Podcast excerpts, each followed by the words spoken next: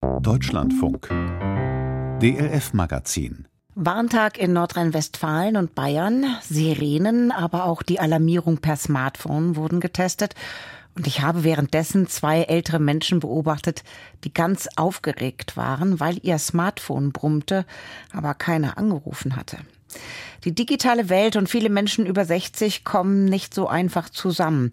Dabei kann das Digitale ein guter Alltagsbegleiter sein, zum Beispiel als App, die ans Trinken erinnert oder eine, die die Schritte zählt und vielleicht anspornt, sich noch ein bisschen mehr zu bewegen.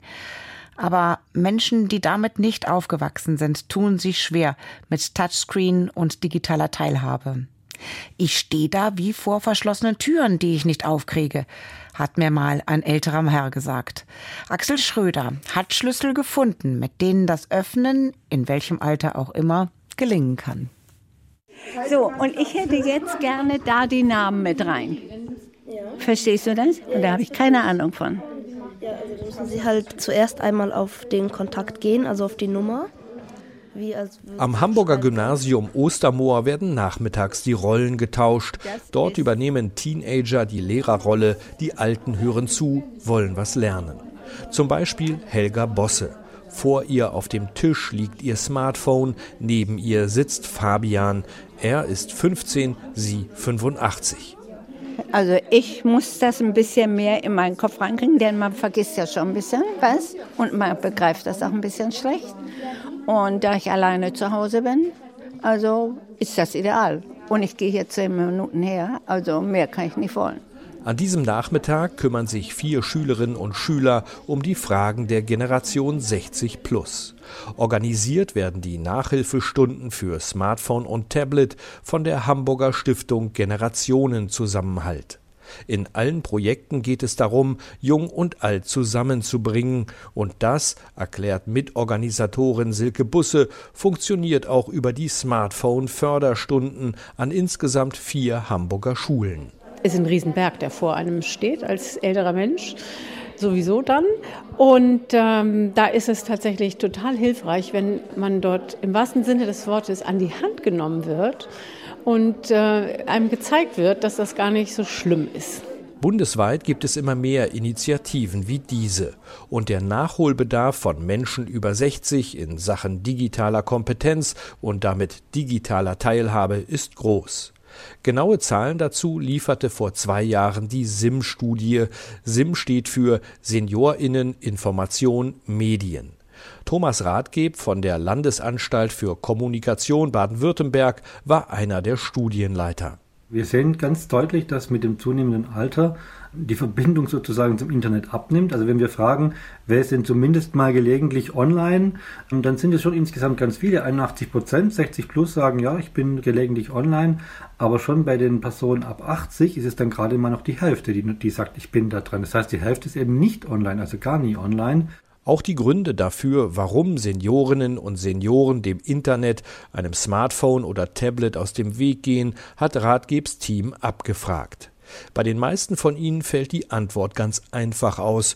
Sie haben keinen Bedarf, sind zufrieden mit einem Festnetztelefon, einem einfachen Handy, mit dem Informationsangebot durch Zeitungen, das Fernsehen und Radio. Ein Drittel der älteren Menschen ist allerdings nur deshalb offline, weil das Geld für einen Internetanschluss für teure Endgeräte fehlt. So groß der digitale Nachholbedarf älterer Menschen noch ist, so kontinuierlich wächst die Zahl der darauf zugeschnittenen Angebote. Eins davon ist die kostenlose sogenannte Starthilfe-App, entwickelt von der Landesanstalt für Kommunikation Baden-Württemberg. Schritt für Schritt wird erklärt, wie ein Smartphone bedient wird. Tippen und Wischen, die Lautstärke regeln oder Fotos vergrößern will gelernt sein.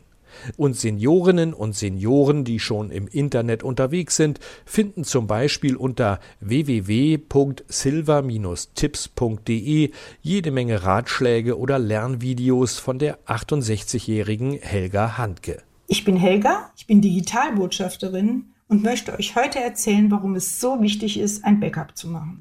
Backup heißt einfach Sicherungskopie. Viele Kommunen entwickeln eigene Projekte, um die digitale Teilhabe älterer Menschen nach vorn zu bringen. Für die Stadt Hannover kümmert sich Patrick Ney mit seinem Team darum, dass niemand an allzu komplizierten Online-Anträgen der einzelnen Ämter scheitert oder die Webseiten der Stadt auch in großer Schrift gut lesbar sind. Und es geht darum, erst einmal die Infrastruktur weiter auszubauen, sagt Patrick Ney. Wir wollen hier digitale Teilhabe ermöglichen, indem wir halt an Orten, wo ältere Menschen sich beispielsweise treffen, dass es WLAN gibt. Ne? Im Quartier, im Stadtteil, Betrifft aber natürlich beispielsweise auch, dass wir Einrichtungen auch motivieren, beispielsweise ähm, stationäre Alten- und Pflegeeinrichtungen, auch WLAN anzubieten für Bewohnerinnen. Mittlerweile wächst auch der Markt für Apps und smarte Geräte, die vor allem Älteren zugutekommen. Smarte Uhren können Stürze registrieren und automatisch Hilfe rufen. Sprachgesteuerte Saugroboter helfen beim Hausputz. Die Rollläden lassen sich über Smartphone hoch und runter fahren. Was die Technik alles bietet, weiß Steffen Walter von der Digitalstube in Jena. Unter dem Dach des Deutschen Roten Kreuzes können sich hier Seniorinnen und Senioren smarte Gerätschaften vorführen und erklären lassen. Unter anderem eine Virtual Reality Brille, mit der sich Städte und Landschaften erkunden lassen. Man kann einfach virtuelle Reisen ermöglichen. Das ist vor allem auch für viele Ältere, die jetzt in Wohneinrichtungen leben und eben nicht mehr so wirklich rauskommen, kann das schon auch eine Bereicherung sein. Auch in Jena gibt es ein Smartphone-Café, in dem Ehrenamtliche, aber auch die Gäste sich gegenseitig helfen, mit digitaler Technik klarzukommen. Trotz der vielen guten Projekte, die an immer mehr Orten entstehen, sind sich diejenigen, die hier arbeiten, sicher, in unserer alternden Gesellschaft ist noch viel zu tun, um digitale Teilhabe für alle wirklich möglich zu machen.